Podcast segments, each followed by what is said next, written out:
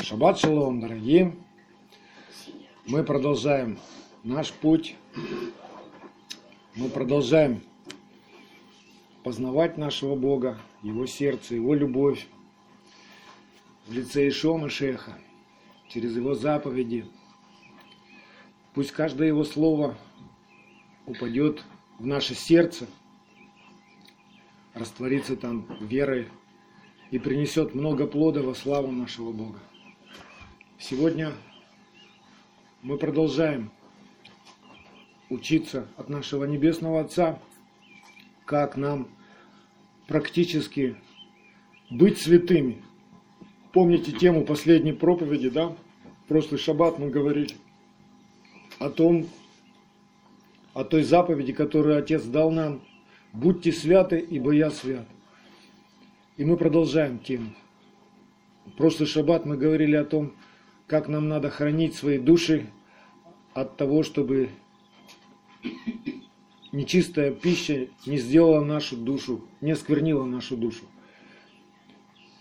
И теперь мы продолжаем в этой недельной главе говорить о как нам хранить себя в чистоте. Левит, 15 глава, 31 стих. Там такая заповедь есть. Так отделяйте сынов Израилевых от нечистоты их, чтобы они не умерли в нечистоте своей, оскверняя жилище мое, которое среди них или внутри них. Я прочитал вам, как это звучит в Торе. Отделяйте сынов Израилевых. То есть в этом и есть процесс нашего освящения, процесс святости. Да? Святой да освящается еще. Освящаться – это не просто встать под лампочку и на, напитываться светом. Да? Освящаться – это отделять себя в свет, бежать в свет, идти в свет, находиться в свете, разбираться со всякой тьмой – которая обнаруживается в этом свете. Да? Все свои проблемы, все свои пороки, все свои грехи, которые мы начинаем осознавать, мы их начинаем осознавать только потому, что мы приходим в свет. Тот, кто живет во тьме, он не видит, он слеп. Он не видит, что чисто, что нечисто, что свято, что не свято. Благодарение Богу нашему, что Дух откровения сошел на нас. И теперь мы пребываем в свете и видим все свои слабости, все свои пороки, все, что нас раньше разделяло с нашим Богом. И со временем, не сразу, но все то, за что мы так держались, и это было не от Бога, и оно разделяло нас, оно теперь становится нам ненавистным, да? Потому что в свете что происходит? С нашим сердцем, мы меняем свои сокровища в свете. То, что мы ценили раньше, то, к чему мы раньше привыкли, всякая неправда, теперь мы ее ненавидим. Так происходит. А правду мы начинаем любить. По мере нашего приближения к Богу, по мере того, насколько мы уже можем находиться в Его присутствии, насколько нас тянет к Нему, Его любовь, Его милость, Его правда вытесняют из нашего сердца всю неправду, всю тьму, отделяют эту тьму от нас, обрезывают наше сердце. Вот что с нами происходит.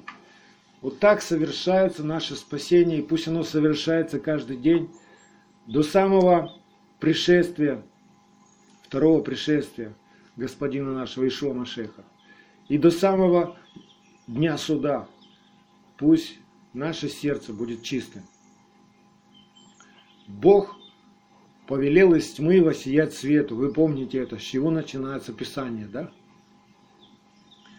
И теперь озарил сердца наши, чтобы просветить нас познанием своей славы в лице Ишуа Машеха.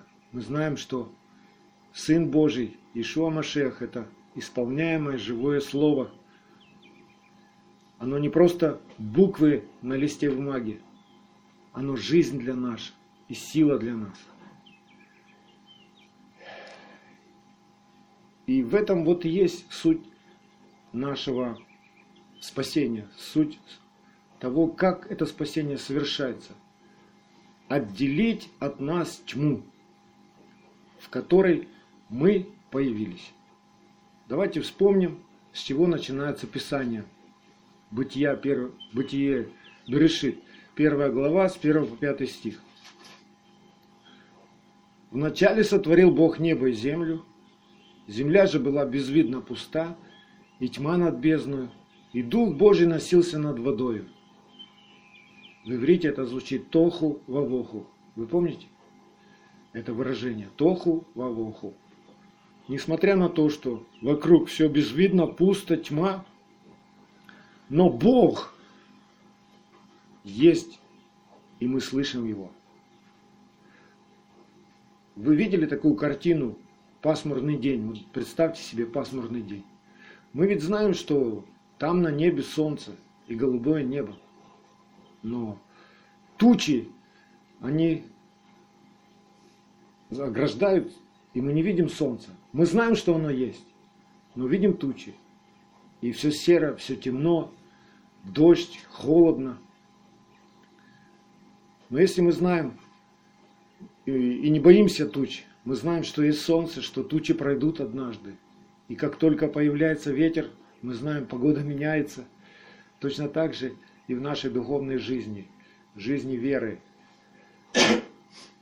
Глядя на этот мир, мы видим тучи, мы видим штормы, мы видим бури, но мы знаем, что есть Бог, мы знаем, куда мы идем, мы знаем, кто нас любит, кто нас ждет, кто нас хранит, кто дает нам силы, мудрости, кто делает нас сильными.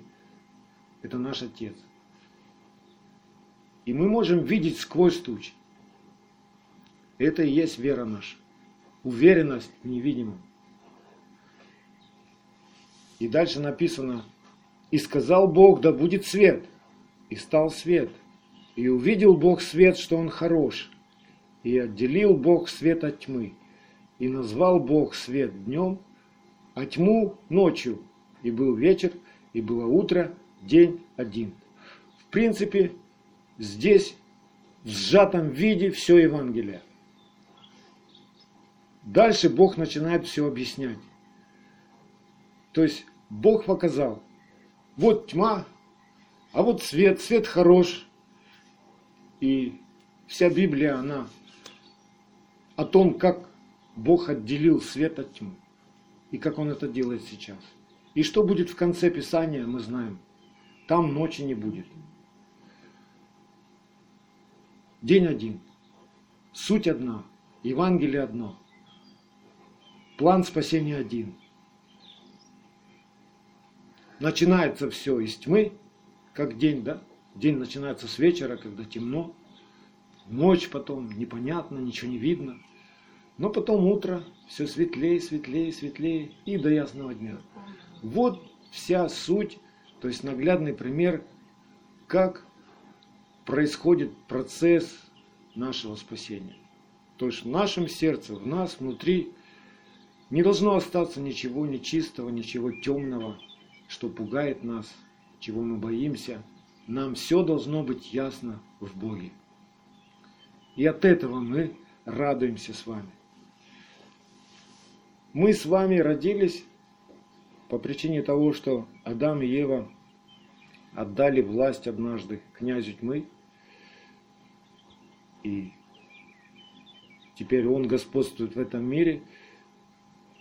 Мы рождаемся в смертном в безвидном, в пустом мире. Почему в пустом мире? Потому что этот мир не знает истину. То есть на весах Божий он пуст. Все народы, которые населяют землю перед Богом, как ничто.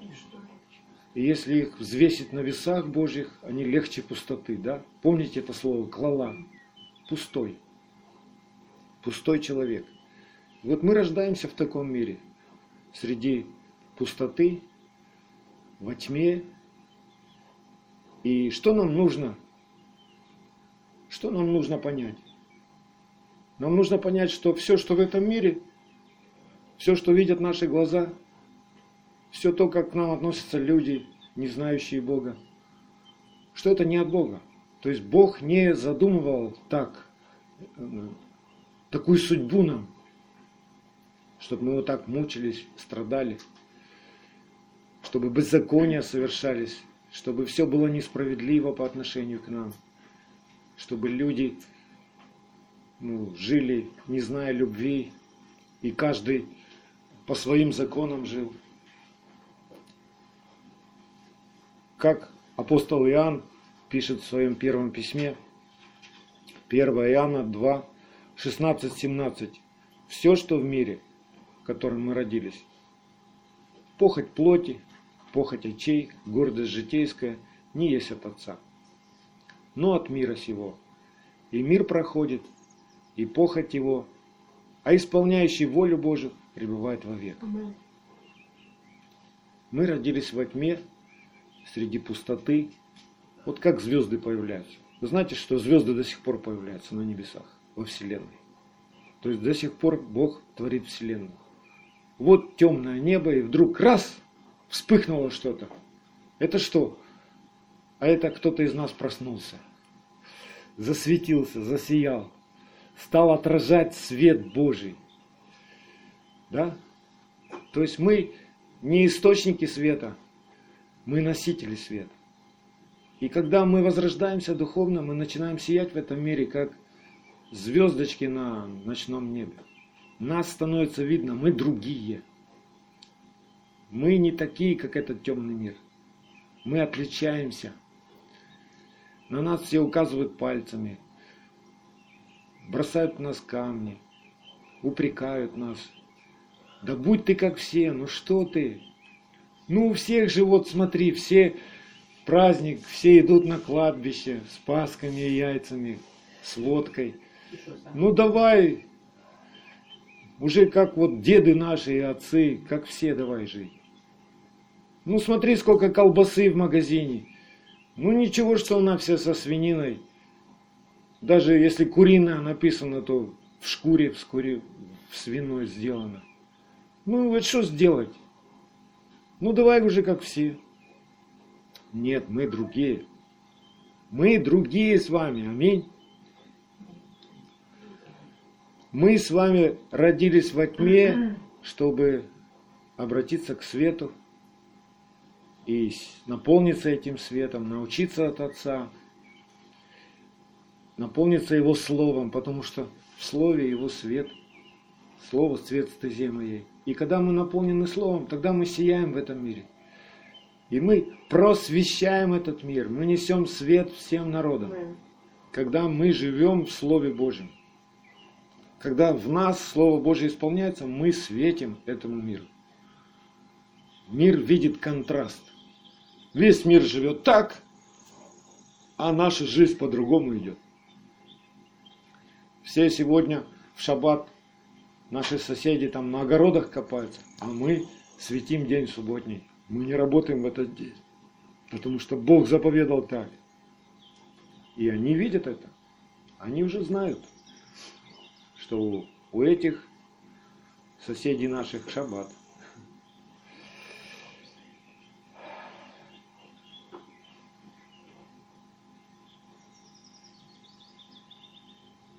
Евангелие от Иоанна, 3 глава, 19-21, с 19 по 21 стих, там написано суть Евангелия, да? Что происходит с человеком. Суть же состоит в том, что свет пришел в мир. В темный мир пришел свет, да? Но люди более возлюбили тьму, нежели свет, потому что дела их были злые. Ибо всякий, делающий злое, ненавидит свет и не идет к свету, чтобы не обличились дела его, потому что они злы. А поступающий по правде идет к свету, чтобы явны были дела его, потому что они в Боге соделаны.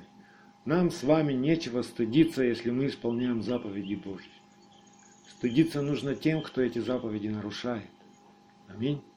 Даже называясь верующим, даже будучи, может быть, служителем церкви, пастором там, или апостолом каким-нибудь. Если заповеди Бога, Слово Божье нарушается, это не есть свет, это тьма. И стыдиться нужно того, что мы нарушаем заповедь. И мы с вами живем, вот так вот родившись, возродившись от Бога, мы живем в этом безумном, темном мире, пропитанном беззаконием, живущим по своим заповедям, по своим законам, вернее, ну, с Божьей позиции, в беззаконии живущим, да? И что нам делать? Как нам в этом мире жить, сохранить свет в себе внутри? Не оскверниться от этого мира. Как? Вот Отец нас учит, как своих священников. Мы с вами говорили, кто такой священник? Священник это человек, который добровольно отделил себя Богу на служение Ему, чтобы Его волю на земле исполнять и рассказывать Его волю всем народам вокруг. Вот кто такой священник. То есть это отделенный человек, не такой, как все. И вот мы в этом безумном мире живем. Представьте себе, что ты выходишь в этот мир и такой чистый весь, но в этом мире дует ветер, под ногами пыль, и тебе надо пройти из пункта А в пункт Б, и пока ты туда дойдешь, ты покрываешься пылью этого мира. Мы живем, и мы слышим, что говорят другие люди. Наши глаза видят то, чего в принципе не должны видеть. И как нас учит Отец? Что нам делать дальше? Ну, покрылись мы пылью, ну, услышали мы, ну, увидели мы. Что нам делать? А мыться нам нужно Его Словом каждый день, утром и вечером.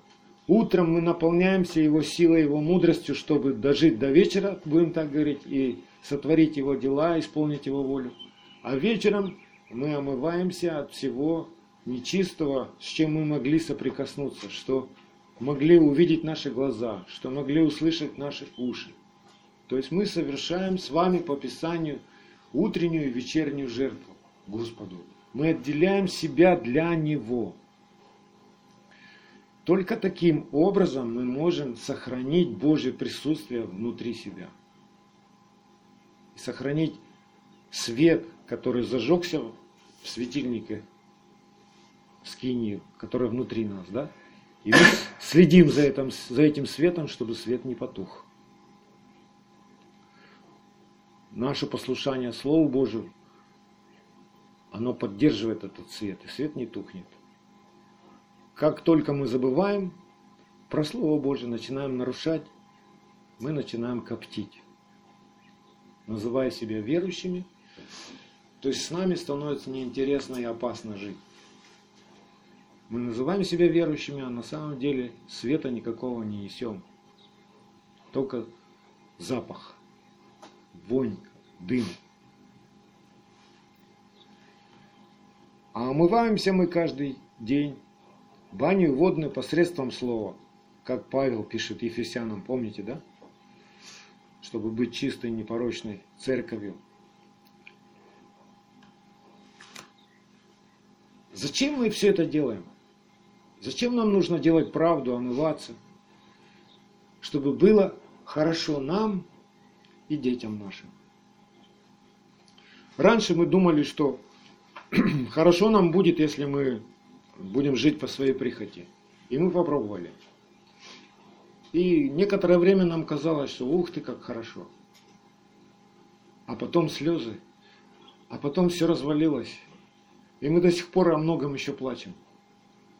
И тело даже наше реагирует о многом что мы раньше наделали, что думали, что было хорошо. Кто из вас курил, то до сих пор могут быть какие-то проблемы в теле от того, что ты когда-то курил. Да? Но слава Богу, Бог исцеляет. Смотрите, как Бог, Он напоминает Израилю. Во Второзаконии 4 главе 39-40 стих. «Итак, знай ныне и положи на сердце твое, что Господь есть Бог, на небе вверху и на земле внизу, и нет еще кроме Его. И храни постановления Его и заповеди Его, которые я заповедую тебе ныне, чтобы хорошо было тебе и сынам твоим после тебя, и чтобы ты много времени пробыл на той земле, которую Господь Бог дает тебе навсегда. Вот единственный рецепт, чтобы было тебе хорошо. Не надо ничего выдумывать. Все заповеди Божьи, они даны нам для того, чтобы нам было хорошо. Нет ни одной заповеди Бога, которую Бог дал, чтобы нам было плохо. Все, что Отец наш, совершенный, любящий, говорит нам и учит нас, оно для того, чтобы нам было хорошо, чтобы мы были счастливы. Вы хотите быть счастливыми? Слушайте Отца, и будет вам счастье. Мы с вами знаем секрет, что когда мы возродились от Духа Божьего, да, когда Слово Божье в нас ожило, мы увидели свою двойную природу, своей души. Одна наша часть тянется к Богу, хочет Его познать, хочет быть послушной Ему, другая часть противится и тянет нас к старому. То есть наша душа, она имеет двойную природу. Нишама, небесная часть, да? с ней все в порядке. Когда мы только возродились, с этой частью души все в порядке. И нефеш, наша земная, плотская природа противления, вот ее-то и надо нам спасать. Имея нешаму, небесную силу, да, соединившись с Богом, эта часть души уже соединена с Богом через веру. Нам надо спасать половину свою. Вы помните, что когда мы возрождаемся, мы имеем 50 на 50. То есть 50 процентов, можно так сказать, небесного и 50 процентов земного. И что ты дальше выберешь, то есть что ты будешь а, кушать, то и будет в тебе возрастать. Да. Если будешь кушать истинный хлеб и питье, то твоя нешама будет возрастать и покорять твою нефиш, твою плотскую природу. Если ты не будешь об этом заботиться и будешь кормить свою нефиш тем, что предлагает этот мир, живя по своим прихотям, похотям, поступая по-своему, то нефиш, она будет преобладать. И ты будешь только плакать от этого, потому что она ненасытима. Вы знаете, что грех беззаконие, он никогда не насытит душу. Сколько не давай, все время давай, давай, мало, мало, мало, мало. Точно так же, как и Нышана наша. Мы никогда не скажем, хватит Бог, мы тебя всего познали. Все. Будем знакомы, остановимся на этом. Бог велик, и мы всю вечность будем его познавать. Поэтому что ты сегодня выбираешь чем ты будешь питаться, чем ты будешь кормиться, чем ты будешь удовлетворяться, оттуда и будет происходить твоя сила. То есть в том ты и будешь силен, там ты и будешь расти. Можно сказать словами Иоанна Крестителя о том, как совершается наше спасение. Ему, Машиаху в нас, должно возрастать, а мне, плотскому человеку, умоляться. То есть вот суть того, что должно происходить во мне каждый день. Да, я просыпаюсь своей плотью. Да, она чего-то хочет, чего-то требует. Но еще у меня есть дух. И он тоже меня зовет куда-то, да? И как я выберу поступить? То есть каждый день я просыпаюсь перед вот тем деревом, перед которым стояли Адам и Хава. И я должен выбрать, что я буду есть, как я буду поступать. чьи, чью волю я буду исполнять. Скажу вам, что исполняя волю Божью, ни один человек еще не пострадал. То есть ему не стало плохо от того, что он исполнил волю Божью. А вот исполняя свою волю, страдают все, буквально да, все. Да. Рано или поздно, то есть это, исполнение этой воли, оно ничего доброго не принесет. Рано или поздно ты увидишь сбои в своем теле, в своем здоровье, в своей душе, в разрухе какой-то. Ну, все, все у тебя будет рассыпаться, и ты ничего не сможешь сделать и будешь пребывать в страхе, в отчаянии, в депрессии. Поэтому каждый день нам нужно научиться исполнять Его волю. Когда мы молимся «Отче наш», там есть такие слова «Да будет воля Твоя».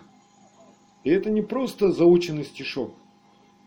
Мы должны думать, что мы говорим думать всем своим сердцем, духом ума своего. Что это значит? Да будет воля Твоя. То есть мы обещаем Богу, что мы будем поступать так, как Он сказал. И тогда нам будет хорошо. Если нам сегодня где-то плохо, то это означает, что мы не Его волю исполняли. И только поэтому нам плохо. Всякий сетует на грехи свои. Так? Аминь. Смотрите, как Павел пишет римлянам. Римлянам 8 глава, с 5 по 13 стих. Живущие по плоти, о плотском помышляют. Живущие по духу, о духовном. Помышления плотские – суть смерть, помышления духовные – жизнь и мир – Потому что плотские помышления – суть вражда против Бога, ибо закону Божию не покоряются, да и не могут. Посему живущие по плоти Богу угодить не могут. Но вы не по плоти живете, а по духу, если только Дух Божий живет в вас. Если же кто Духа Машеха не имеет, тот и не его. А если Машех в вас, то тело мертво для греха, но дух жив для праведности. Если же дух того, кто воскресил из мертвых Ишуа, живет в вас, то воскресивший Машеха из мертвых оживит и ваши смертные тела духом своим, живущим в вас. Итак, братья, мы не должники плоти, чтобы жить по плоти. Ибо если живете по плоти, то умрете. А если духом умершляете дела плотские, то живы будете. Что значит умрете? В еврейском понимании смерть – это разлука с Богом, разделение с Богом. И это может произойти, когда, ну, в последний день, когда Бог поставит точку на нашем земном пути, и мы перейдем в вечность. То есть наша душа, где она будет пребывать? В разлуке с Богом, и это называется смертью – или же она перейдет в жизнь вечную с Богом. И там не будет ни слез, ни смерти, ни болезней. Там все будет хорошо, навеки. И если ты научишь так детей своих, то и детям твоим, и всем твоим близким, и всем, кого ты сейчас любишь, будет хорошо.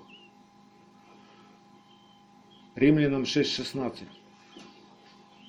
Кому вы отдаете себя в рабы для послушания, того вы и рабы, кому повинуетесь. Или рабы греха и смерти, греха к смерти, или послушания к праведности. Выбирая исполнить свою волю и прихоть, мы становимся рабами греха к своей смерти, к разлуке с Богом. Грех еще никого не соединил с Богом.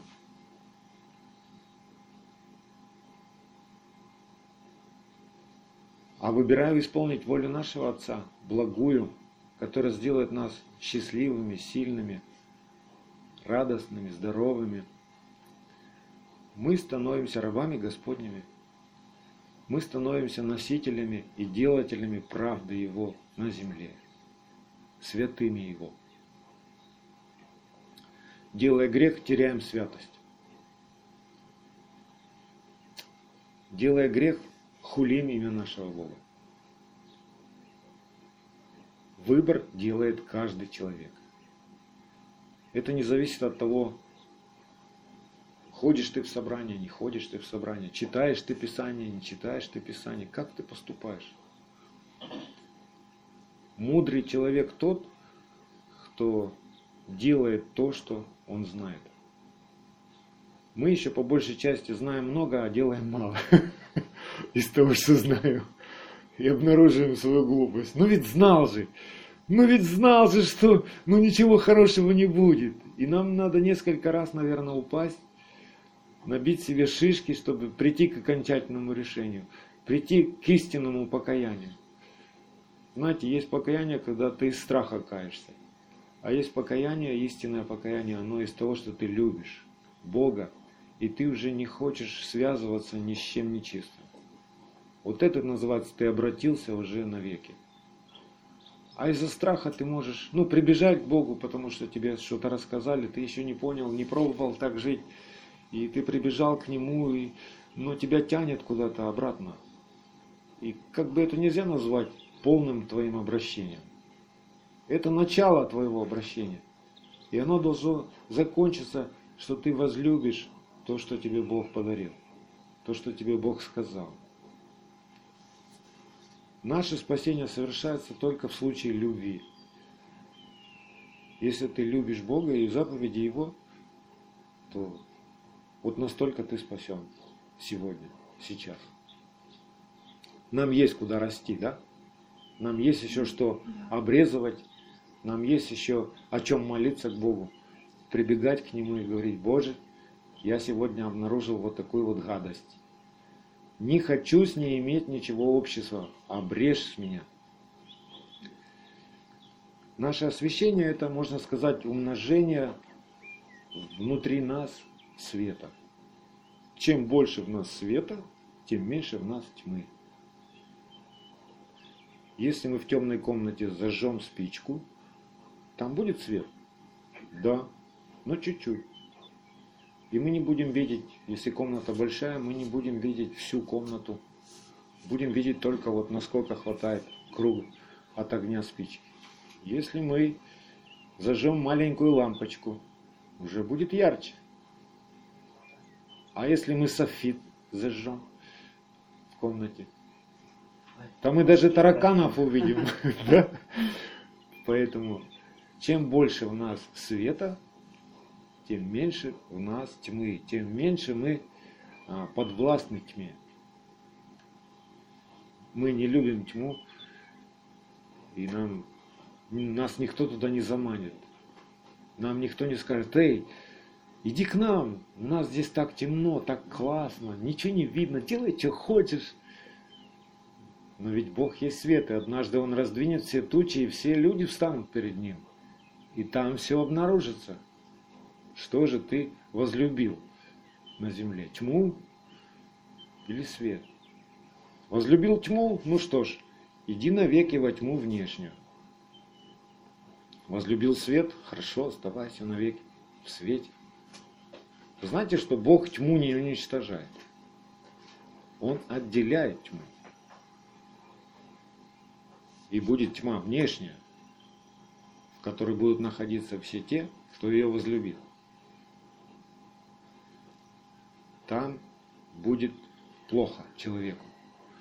То есть это будет место, где человек будет маяться, маяться от своих собственных мыслей, от своих вопросов. Ну почему я не послушал? Ну почему я этого не сделал? Я ведь мог, мог бы быть сейчас вот там. И так вечно будет душа мучиться, представляете? принципе, вот в еврейском понимании это и есть огонь ада, когда внутри тебя печет.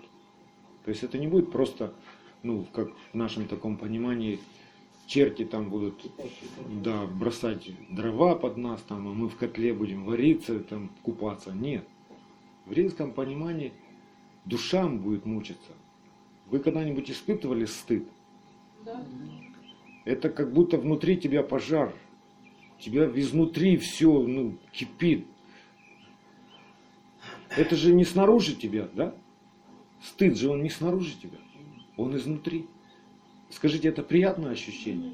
Это ужасное ощущение. А теперь представьте его навеки. То есть не просвета, никакого просвета. Вот это и есть мука вечная. И усугубляется тем, что ты понимаешь, что ты мог изменить и не сделал. Ничего. Да, то есть от отчаяния. Ты будешь ну, мучиться от отчаяния, что ты не послушался, что ты променял. Попугаю вас еще немножко да. больше. Особенно, когда начинаешь понимать, что ты мог изменить жизни своих детей, своей жизни, и ты не сделал это, и твои дети пойдут за тобой следом. Это страшно. Да, мы Поэтому так устроены. Об этих вещах надо думать сейчас. Мы так устроены. Потому что потом уже ничего не поменяешь. Бог вложил нас так, так устроил, что мы не можем как бы равнодушно относиться к тому, что происходит с нашими детьми. То есть есть связь невидимая. И она очень тонкая, но очень чувствительная. Когда нашим детям плохо, мы чувствуем, что им плохо. И это неприятное ощущение. Мы не радуемся, что нашим детям плохо. Мы плачем. Так Бог все устроил. Наш Бог есть свет. И Он усыновляет послушных в свой свет. Мы сыны света. А если мы не послушны, то чьи мы сыны? Мы сыны тьмы тогда остаемся как Ишуа говорил вот тем людям, которые противились его учению, он говорил, вы дети дьявола. Вы делаете то, что он хочет, а не то, что отец сказал. Вы не любите. Итак, что в этом мире нечистое? Как нам разобраться, что чисто, что нечисто? Как мы можем разобраться? Только обратившись к Богу, то есть что Он определил чистое и что Он определил нечистое. Если ты это знаешь, то тогда ты можешь разобраться, к чему тебе прикасаться, что, с чем соединяться, что делать, что нельзя делать. Вот почему нам нужно каждый день пребывать в учении Отца, запоминать, что Он говорит. Не просто открывать Библию для галочки. Ты читал сегодня Библию? Да, читал. А о чем? Ну, о Боге. Ты значит, не читал. Ты делал вид, что ты читаешь. Читал – это когда ты размышлял над тем, что там Бог говорит к тебе лично. Вот это называется ты читал, вот это называется ты кушал. Если бы вы пришли а, на кухню свою утром, да, на столе стоит чашечка кофе, бутерброд вкусный. И представьте такое действие. Вы берете бутерброд, пожевали, пожевали, пожевали, выплюнули его, взяли кофе, в рот наполнили глоток, побулькали, побулькали, вы вылили его. Скажите, вы позавтракали? Но так же происходит со Словом Божьим. Если мы не размышляем над ним, если мы не принимаем его сердцем, если мы не верим во все, что он говорит, мы не кушаем. Мы поигрались. Поэтому чего нам ожидать так, ну, что оно опять и опять повторяется. Ничего не меняется, вот у меня ничего не меняется. Мне как было плохо, так и плохо. Покушай, тебе станет хорошо. Покушай, ты будешь силен. Поразмышляй над Словом Божьим, и ты поймешь, что не так твоей жизни.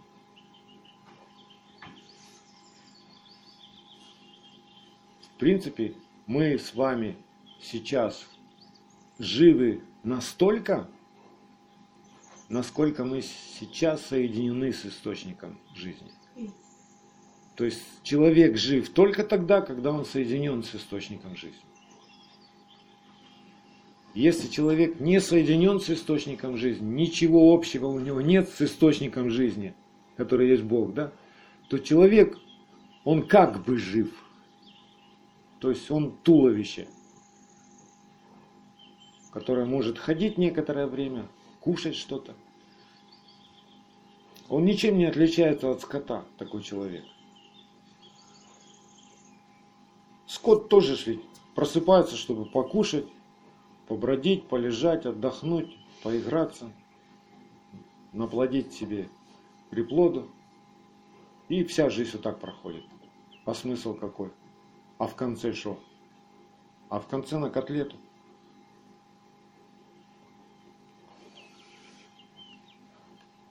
Поэтому Павел учит посланник во втором послании Коринфской церкви, 7 глава, 1 стих, чтобы нам жить, вот что нам нужно делать. Очистим себя от всякой скверны, плоти и духа, совершая святыню в страхе Божьем. Ты проснулся сегодня, чтобы очистить себя от всякой скверны, плоти и духа, чтобы совершить святыню в страхе Господнем. Что такое совершить святыню? Отделить себя для Бога. Чтобы отделить себя для Бога. Ты проснулся вот с таким, у тебя должен быть план. Для кого ты живешь? Кто твоя сила? Куда ты идешь вообще? Смысл твой? Путь твой? Куда держишь? Если ты вспомнил, что ты в Царство Божие идешь, к Отцу возвращаешься. Ага, значит я буду делать то, что любит Отец. Влюбляться в то, что Он учит меня, потому что в этом только моя жизнь и здравие для костей моих всех. Да? И мне будет хорошо. Я выбираю это. Тогда у тебя есть стимул сражаться со всеми другими остальными желаниями. Если ты забыл адрес, куда ты идешь, для чего ты живешь, конечно, ты стоишь как на распутье как тот богатырь в сказке возле камня. Налево пойдешь, коня потеряешь, направо пойдешь, шапку потеряешь. Что делать? Не знаю. Куда идти? Не знаю. А пойду куда-нибудь. Ну тогда что-нибудь с тобой и случится. Что такое страх Господень? Как он появляется? Как его определить? Есть у меня страх Господень или нет? отношение человека к Слову Божьему определяет его страх. То есть, если он с трепетом относится к тому, что сказал Бог, это же Бог сказал. Как, как я могу ослушаться? Это сказал тот, кто дал мне дыхание, жизнь, кто сотворил меня, кто ждет меня, кто любит меня. Вот это называется страх Господень. если человек посмотрел на то, что сказал Бог, но делает по-своему. Что это означает? Страха Господнего нет у человека. Поэтому он и живет бесстрашно. Ну, подумаешь, ну все так живут, ну и что? Ну, а я вот сегодня не помолился и живой. Это ты думаешь, что ты живой. А от тебя уже пахнет. Смертный, смертным запахом. Можно сказать, что всякое беззаконие – это отсутствие страха Господнего. Там, где происходит беззаконие, там нет страха Господнего. Давайте посмотрим, что говорит Писание о страхе Господнем. Сираха, 1 глава, 11 стих. Сираха, 1 глава, 11 стих. Страх Господен, слава и честь, и веселье, и венец радости. Вот оно. Если ты с трепетом относишься к Слову Божьему, что тебя ждет? Слава Божья, которая во веки пребывает, честь, веселье, радость, мир, шалом. Вот что тебя ждет. Если у тебя нет страха Господнего, не надейся. То есть твоя радость, это будет не радость. Она обратится в слезы. Это все равно, как послушать анекдот, посмеялся минуту и все. А потом у тебя что-то закололо, заболело, хрустнуло, и тебе плохо, больно. Еще одно место из Сираха, 1 глава, 21 стих. Сираха, 1 глава, 21 стих. Страх Господень отгоняет грехи. Не имеющий же страха не может оправдаться. Да. Есть страх Господень? ты можешь победить грех. Нет страха Господнего. Грех будет делать, что хочешь. Он запинает тебя. Помните, как Павел говорит, что нам нужно разобраться с грехом, запинающим нас. Он пинает нас.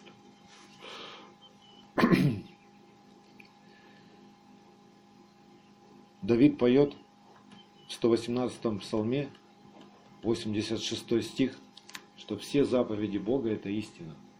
Да?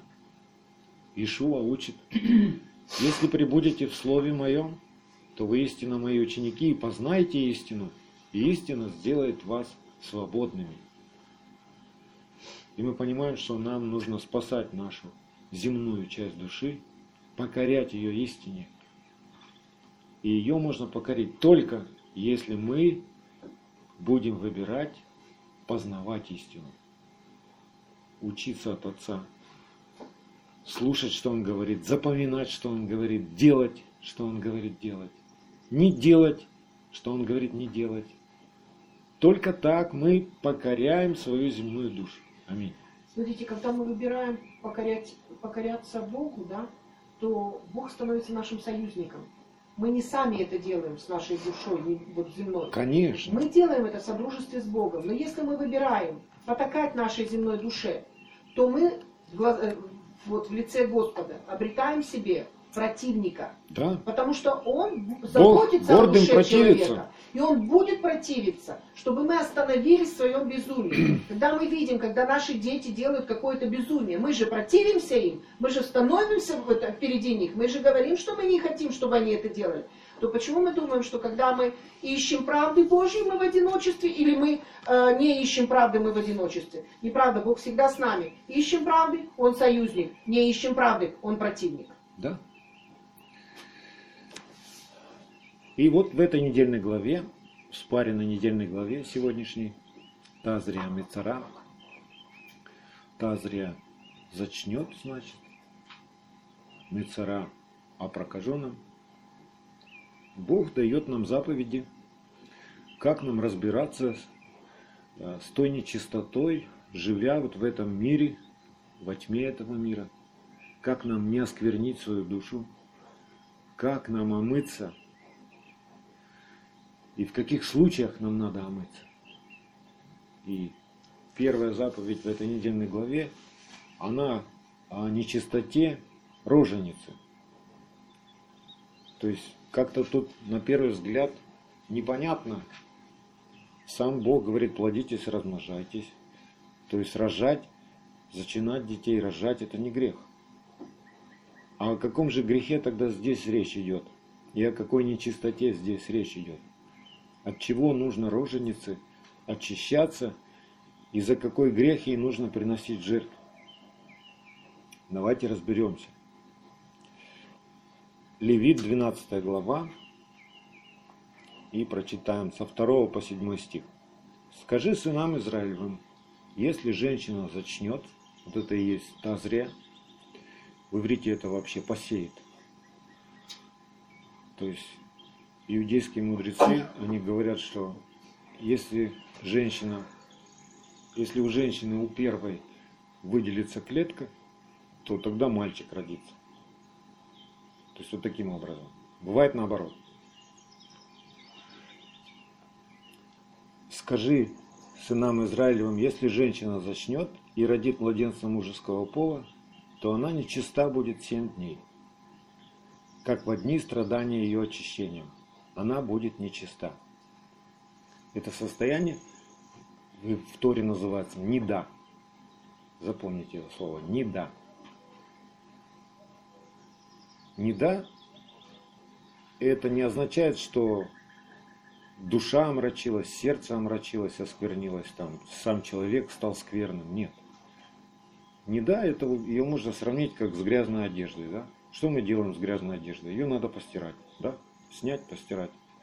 То есть вот это состояние не да. Но мы разберемся почему. Дальше. Восьмой же день обрежется у нее клание плоть его, у младенца, мальчика. И 33 дня должна она сидеть, очищаясь от кровей своих, ни к чему священному не должна прикасаться и к святилищу не должна подходить, пока не исполнятся дни очищения ее. То есть в общей сумме получается 40 дней. Да? 33 и 7. 41 На 41 она идет уже. Да, на 41 к священнику подходит. Если же она родит младенца женского пола, то во время очищения своего она будет нечиста две недели и 66 дней. То есть умножается вдвое. Должна сидеть, очищаясь от кровей своих. По окончании дней очищения своего за сына или за дочь она должна принести однолетнего агнца во всесожжение и молодого голубя или горлицу в жертву за грех ко входу скини собрания, к священнику. Он принесет это перед Господом и очистит ее. И она будет чиста от течения крови ее. Вот закон, родивший младенца мужеского или женского пола. Итак, что делает роженицу нечистой? Во время родов а, выделяется ну, из течения, да, кровь, воды. Это ведь все живое. То есть это отторгается от живого тела, разделяется с телом и умирает. То есть живые клетки отторгаются от тела и умирают. То есть смерть происходит. И вот поэтому из-за этого процесса человек как бы связан со смертью. И от этого ему нужно омыться, очиститься перед Богом. Пока он не чист, он не может совершать святыню перед Господом. То есть он не может никому служить из людей, он не может э, совершать святыни, то есть участвовать в хлебопреломлении, отделять десятины, вот, э, совершать праздник Господень. Ну, сам себе Песаха. Сам себе. Потому что это святыня. Да? То есть в таком состоянии. Но при этом это не означает, что Бог отторг его, что он потерял жизнь вечную и спасение. Нет, это все процесс нашего спасения. Если мы очищаемся по заповеди, мы совершаем свое спасение. Если мы не очищаемся, то да, действительно мы можем потерять свое спасение. А за какой же грех, о каком грехе здесь речь идет? Что родить ребенка это грех? Нет. Мудрецы Торы объясняют так, что во время родов женщина переживает сильные страдания. И в этих страданиях у нее могут быть нечисти, нечестивые мысли или какие-то слова она может ну, в, ну, в этих страданиях крикнуть, что-то сказать. Да чтоб еще раз, да никогда. Да забуду этот день и все такое там. Да, и это все он виноват, это все из-за него.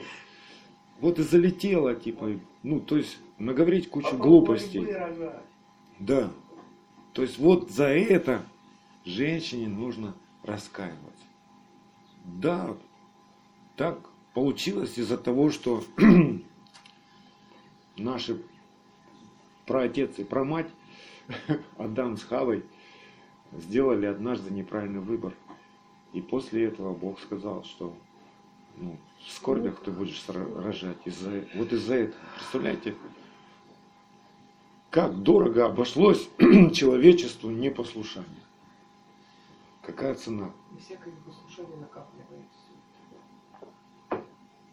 Понятно теперь, да?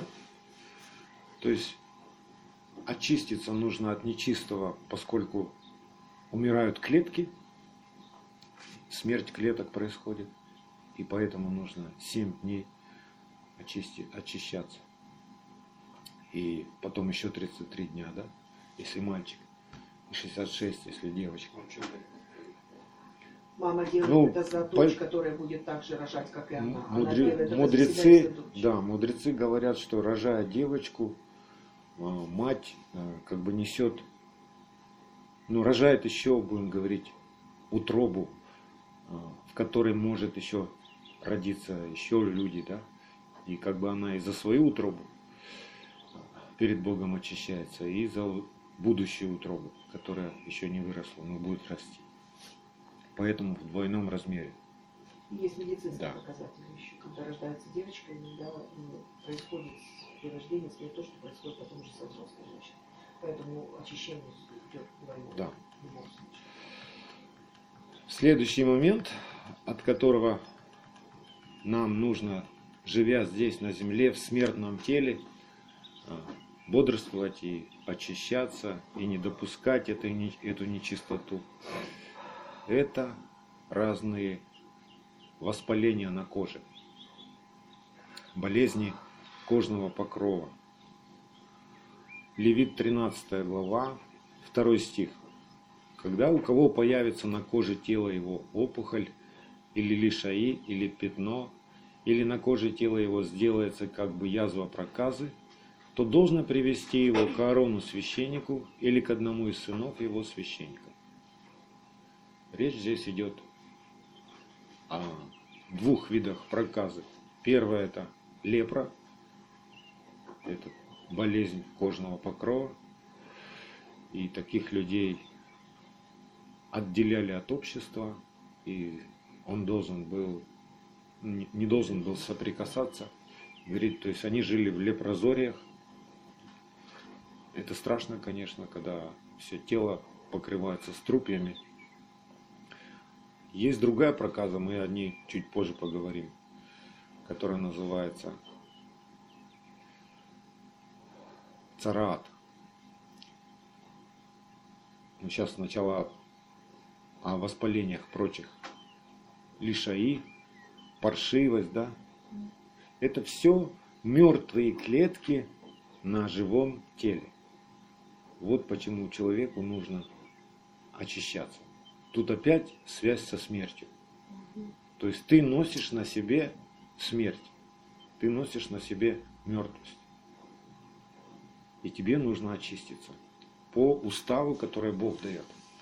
Мы весь этот устав не будем сегодня разбирать. Мы его в прошлом году разбирали. Как все это происходит. Это целый процесс, да? Несколько этапов. Эти мертвые клетки, они становятся явными для всех.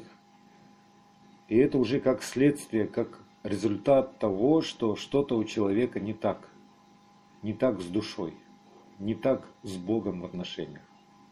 Ни одна болезнь не является благословением для человека. Можно сказать, что болезнь человека – это как красная карточка от Бога. Вот видели футбол? Если там игрок нарушает, ну, серьезно нарушает правила, судья показывает ему красную карточку и удаляет с поля. Так вот, это уже, будем говорить, самое серьезное и может быть последнее предупреждение от Господа, что исправься, покайся. Потому что болезнь – это следствие беззакония. Сначала Бог говорит тебе наедине. Если ты не слышишь, Он говорит тебе через другого человека несколько раз. Если ты не слышишь, может начаться болезнь, которая тоже постепенно начинается. Сначала один раз кольнула, потом целый день колет, потом месяц, а потом хронически становится. Это Бог кричит к тебе, исправь душу Через свою. тело. Через тело, да. Вот даже современные ученые, они пришли к такому заключению, что такие болезни кожи, как герпес, псориаз, папиллома, бородавки, их называют психосоматические заболевания, потому что все они связаны со стрессами души, то есть с нарушениями какими-то эмоциональными, с душевными. Их называют психосоматические болезни. То есть, когда с душой что-то не в порядке, на коже могут появиться реакция, что с душой что-то не так происходит. И нечистота, если с ней не разбираться, с самого начала она может отделить тебя навеки от Бога. Поэтому с ней надо разбираться, нельзя к ней привыкать. Ну, у меня вот это вот с детства, и ну, а что поделаешь. Надо разбираться. Смотришь на эту красную карточку и смотри, где ты нарушил правила. Чтобы тебе вернуться в игру на поле и победить. У любого беззакония есть начало, семя лжи. То есть где-то что-то ты совершил, потому что тебе кто-то сказал, или пришла к тебе мысль, а давай попробуем. Да ничего не, все же так делают. И это семя лжи сеет отец лжи, Сатан, метающий мысли. Это так его имя, и такую суть несет. Дьявол – это метающий мысли. То есть к тебе вдруг приходит мысль нечистая. И если ты ее зачал, та зря, да, она посеялась в тебя, то что ты родишь? Грех. Похоть, зачав, рождает грех. А, рож... а совершенный грех рождает что? Смерть. То есть болезнь – это начало смерти. Это укус смерти, еще можно так сказать. Сначала группа клеток каких-то ну, сходит с ума, умирает, и ты носишь их на себе. Вот об этом речь идет в этой недельной главе. И есть еще такая болезнь, которая здесь упоминается. Цараат. Это не просто э, психосоматическая болезнь из-за каких-то стрессов души. Цараат – это духовная болезнь тела, можно так назвать. То есть причина ее духовная. Или можно сказать теосоматическая. То есть от того, насколько твоя душа а, что-то нарушает в связи с Богом. Теос – Бог на греческом. И причиной такой проказы, духовной проказы, то есть от такой проказы человек может вылечиться, но не врачи его вылечат, а покаяние человека вылечит от такой проказы. Сейчас такой болезни нет, Бог милует. Но это было во времена Моисея, в назидание нам, чтобы мы ну, в духовном мире она существует, такая болезнь. И причина этой болезни – злоречие, ропот. Помните историю, когда Мариам и Арон возроптали на Моисея. Давайте вспомним. Числа 12 глава. Я несколько фрагментов из этой главы прочитаю. И упрекали Мариам и Аарона Моисея за жену Эфиоплянку, которую он взял, ибо он взял за себя Эфиоплянку. И здесь центральное слово «упрекали». Дальше в этой главе 9-10 стих. «И воспламенился гнев Господа на них, и он отошел. И облако отошло от скини, и вот Мариам покрылась цараат, проказой, как снегом. Аарон взглянул на Мариам, и вот она в проказе. 14-15 стих здесь же. «И сказал Господь Моисею, если бы отец ее плюнул ей в лицо, то не должна ли была бы она стыдиться семь дней? Итак, пусть будет она в заключении семь дней вне стана, а после опять возвратится. И пробыла Мариам в заключении вне стана семь дней, и народ не отправлялся в путь, доколе не возвратилась Мариам». Здесь нет прямого текста, что Мариам покаялась, ну, прямых таких слов, но мы понимаем этот духовный процесс, что в течение семи дней Мариам разбиралась со своим упреком, который она предъявила Моисею, и она покаялась. И тогда она исцелилась. То есть проказа сошла с нее. Бог совершил, очистил ее от этого от этой болезни. В Новом Завете, в послании Иуды, в 23 стихе, есть намек на, на то, чтобы мы поступали так же. То есть, если Бог дает закон, какую-то заповедь, то это навеки. Бог не меняется, Слово Его навеки утверждено на небесах.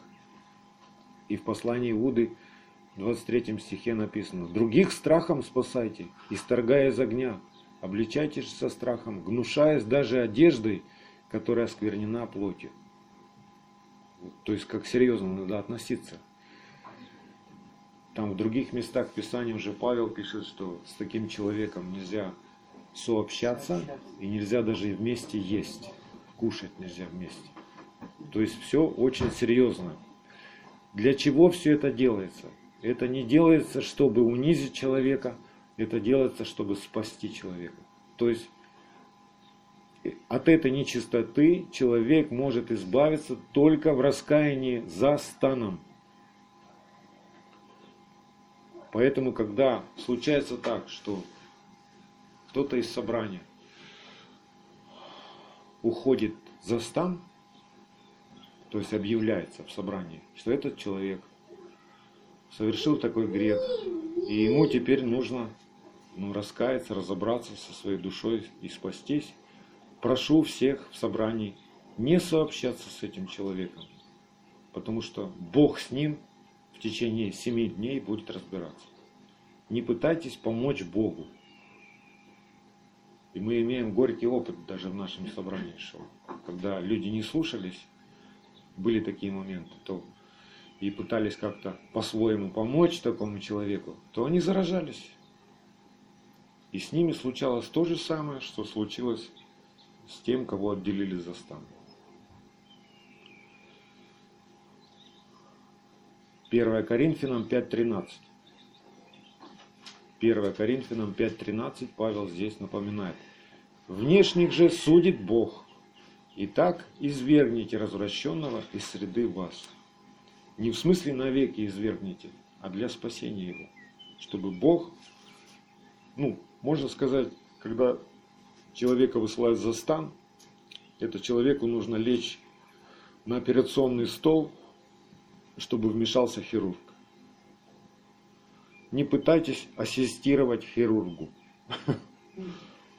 Если случилось такое, оно может случиться с каждым из нас, если случилось такое. Бог предусмотрел совершить спасение только таким образом. Понятно, да?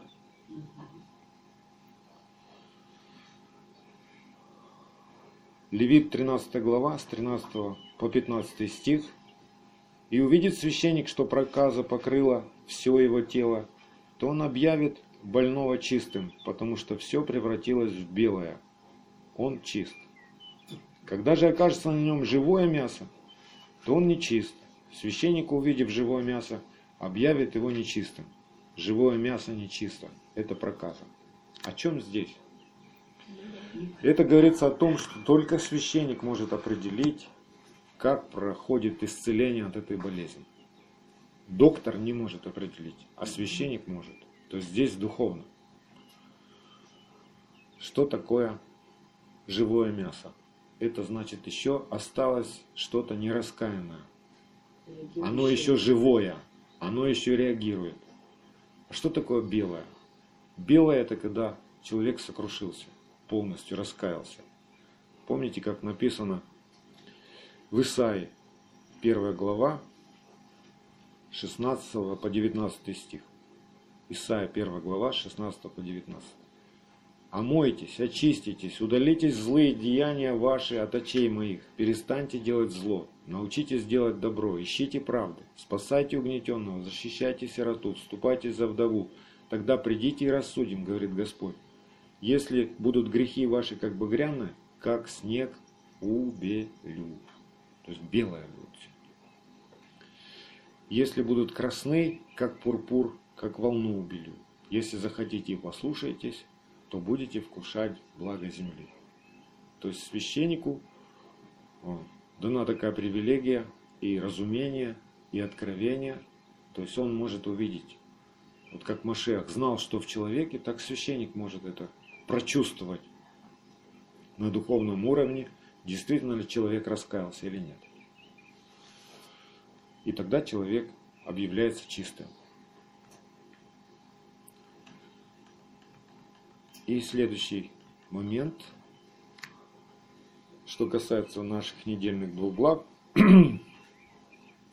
о чем здесь Бог дает заповедь, от чего нам нужно еще очищаться, от какой нечистоты очищаться. Левит 15 глава. Здесь речь идет об истечениях у мужчины и у женщины, от которых нужно очищаться особым образом, как написано, как Бог заповедал очищаться. Может не совсем быть понятным второй стих в 15 главе. Но если исследовать и Писание и посмотреть, как в Торе это звучит, то все становится ясным. Написано во втором стихе «Объявите сынам Израилевым и скажите им, если у кого будет истечение из тела его, то от истечения своего он не чист».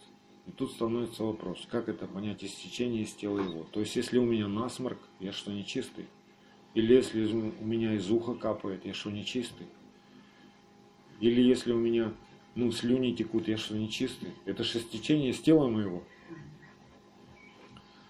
А если я в туалет сходил, это что? Я тоже не чистый? Нет, здесь речь идет о другом. Здесь в иврите тело его там э, написано слово, которое означает именно определенный орган тела. Имеется в виду детородный орган. То есть об этих истечениях говорится. И дальше э, разъясняется в Писании подробно. Э, в 15 главе посмотрим сначала с 16 по 19 стих. Если у кого случится излияние семени, имеется в виду у мужчин, то он должен омыть водой все тело свое и нечист будет до вечера. И всякая одежда и всякая кожа, на которую попадет семя, должна быть вымыта водой и нечиста будет до вечера. Если мужчина ляжет с женщиной и будет у него излияние семени, то они должны омыться водой и нечисты будут до вечера. Если женщина имеет истечение крови, текущее из тела ее, то она должна сидеть семь дней во время очищения своего. Это называется неда, состояние неда. И всякий, кто прикоснется к ней, нечист будет до вечера. Опять здесь все связано а, с умиранием клеток. То есть, когда у мужчины выделяется семя, оно умирает, это смерть. Когда мужчина с женщиной выделяется семя, это тоже умирает смерть, да? Потому что только одна клеточка может живой остаться, из которой начинается ребенок, а остальные клетки умирают. И это связано со смертью. И нужно омыться, и до вечера человек не может а, никому служить, не совершать святыни, отделять десятины, участвовать в хлебопреломлении, пока он не омоется, только вечером он будет чист. Поэтому те, кто в браке находится, смотрите на эту сферу нашей жизни, потому что когда приближается шаббат, чтобы вы в шаббат входили чистыми уже. Чтобы это не было в шаббат. Понятно, да? Дальше написано, Бывает так, что 7 дней недостаточно и не заканчивается процесс выделения крови, да? Что тогда делать? Написано дальше в этой главе 25 и 28 стих. Если у женщины течет кровь многие дни, не во время очищения ее, имеется в виду не в 7 дней, свыше 7, 7 дней, если она имеет истечение доли обыкновенного очищения ее, это состояние называется зава. Запомните это слово зава. То во все время истечения нечистоты ее, подобно как продолжение очищения своего ну как в 7 дней, она не чиста. То есть пока не закончится кроветечение, женщина остается нечистой. Она не может участвовать в хлебопреломлении, отделять десятины, в святыне участвовать, то есть в праздниках принимать участие в Сидере пасхальном. Но, конечно же, может молиться к Богу, может прославлять Его, может быть в собрании, только не может никому служить. То есть не может ни на кого возлагать руки, молиться за кого-то. А в собрании может быть. То есть Бог от нее не закрывает, не закрывается. А когда, 28 стих, а когда она освободится с течения своего, тогда должна отсчитать себе 7 дней и потом будет чиста. Вот, вот такой вот порядок очищения. И мы говорили, И это вс- давала девочка, Да. ну, как помолиться. Да, я, я скажу, как помолиться. А, Возникает еще такой вопрос, у нас в прошлом году возник такой вопрос, что многие мамы спят со своими детьми, и как быть тогда? То есть, что происходит с ребенком, если у мамы определенные дни, то что с ребенком будет? Он будет чист он, или он будет нечист? И как быть женщине, если у нее а, критические дни, а ей нужно готовить пищу? То есть она ведь в нечистоте пребывает. Как же она может тогда готовить пищу, там, печь халу или еще что-то, готовить к шабату? То есть как-то это связано или не связано? Так вот, по Писанию а, получается, что если дети еще не рождены свыше, то если они будут спать с мамой, они будут тоже нечисты, и им тоже нужно будет очищаться, то есть омываться, и до вечера они будут нечисты. Это один момент. И что в отношении приготовления пищи, то в Торе говорится только о том, что э, там, где спит или сидит женщина, то место нечисто. Но там ничего не говорится о делах ее рук, да? То есть она может готовить пищу, и от этого, что она готовит пищу, никто нечистым не станет. Поэтому вот такие вот моменты. Что касается, как помолиться, я дам несколько мест Писания, которыми можно помолиться. Запишите себе. То есть во время, когда вы омываетесь водой, заканчиваются дни вашего очищения, как- какими местами Писания можно молиться. Евреям, 9 глава, с 22 по 26 стих. Евреям 9 глава с 22 по 26 стих. Псалом 102 с 1 по 5 стих. Псалом 102 с 1 по 5 стих. Псалом 17 со 2 по 25 стих. Ефесянам 5 глава с 25 по 27 стих. И когда вы помолитесь, омоетесь водой, совершите хлебопреломление. Как делать хлебо, хлебопреломление, вы уже знаете. То есть вот такой вот процесс очищения от нечистоты для нас, верующих, в Новом Завете, в Машехе Иешуа.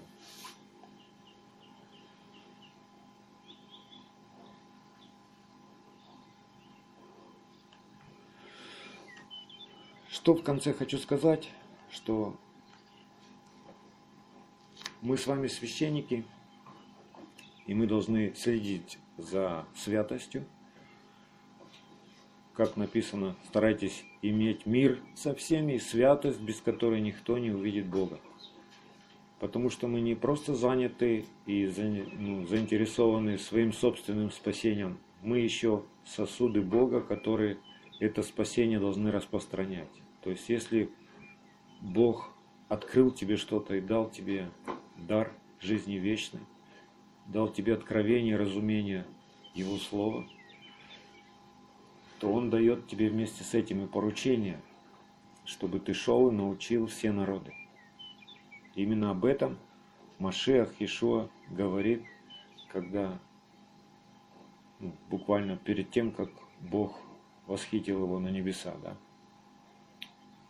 Матфея 10 глава,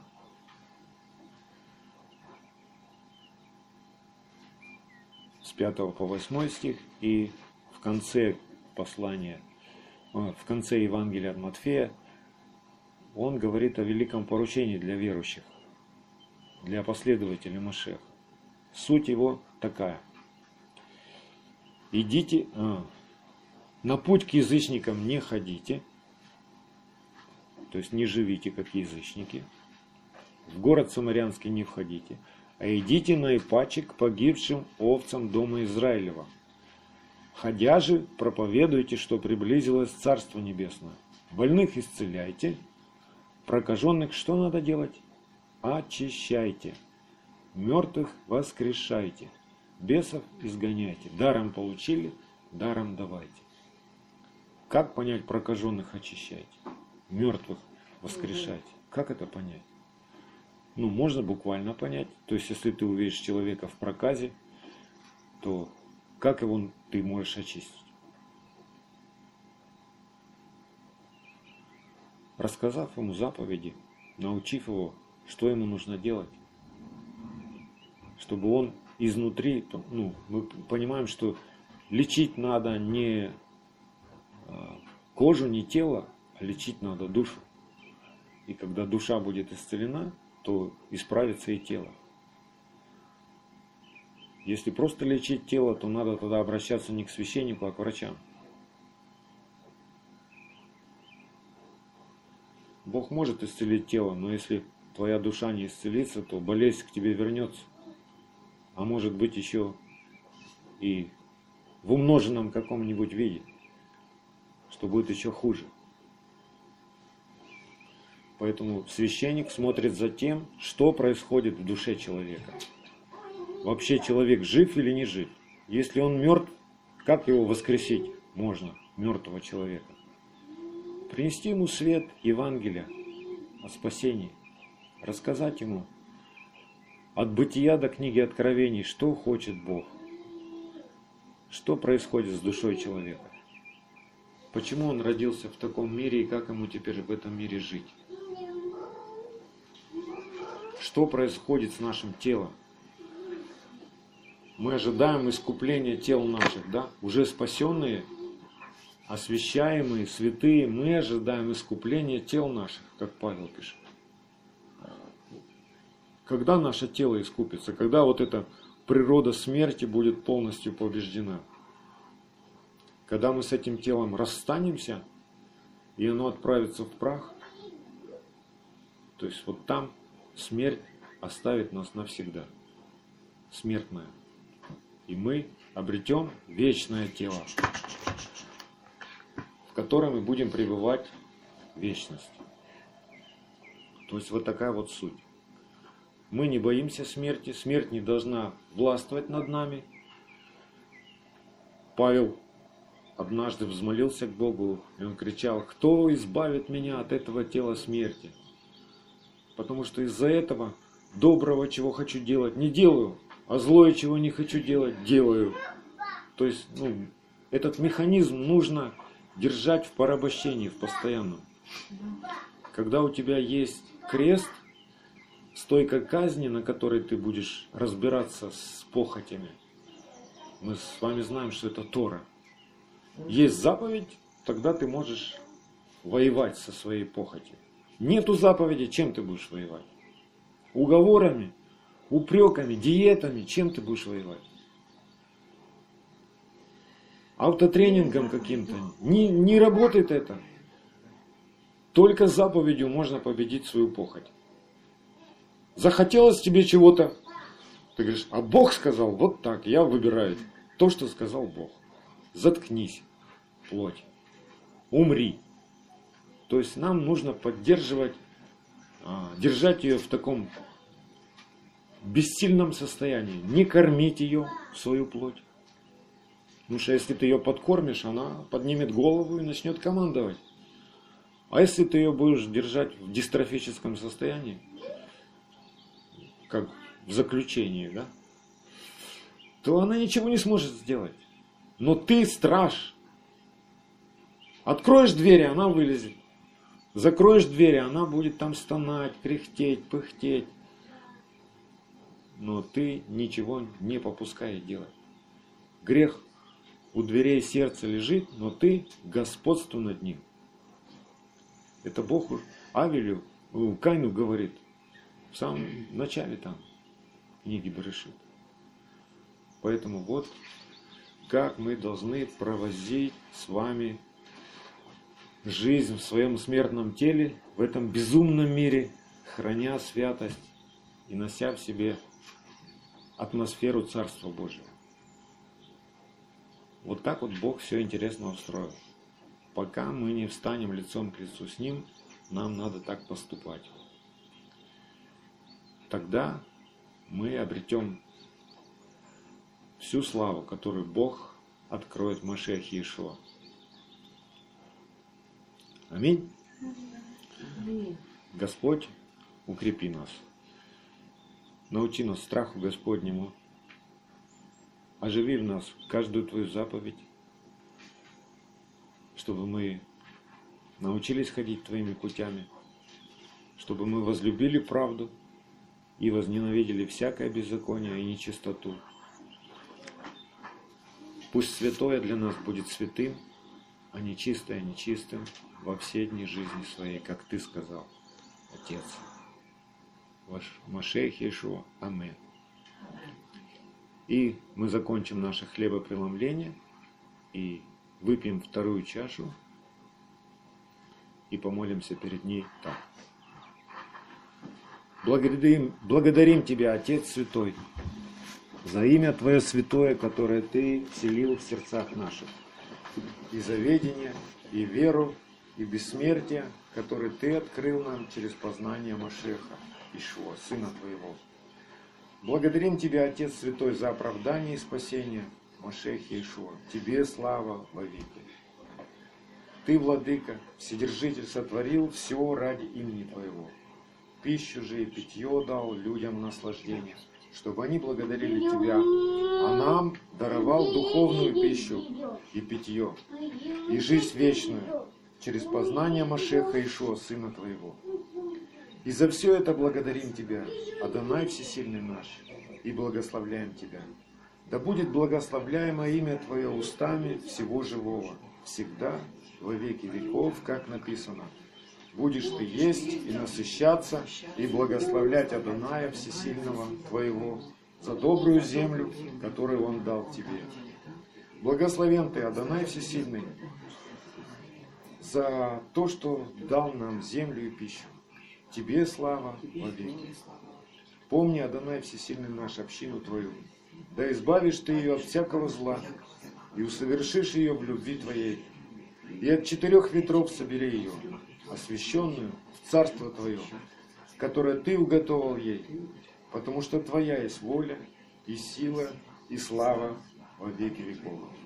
Да придет благодать, и да придет мир Твой. Гашиана Адонай, спаси нас.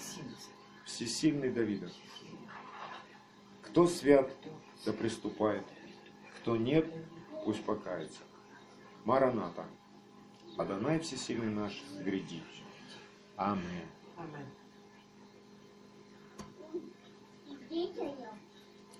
Барухата, Адонай Лахейн, Мелех Алам, Барей Прехагатен Бишем, Амашех, Ишуах, Амин.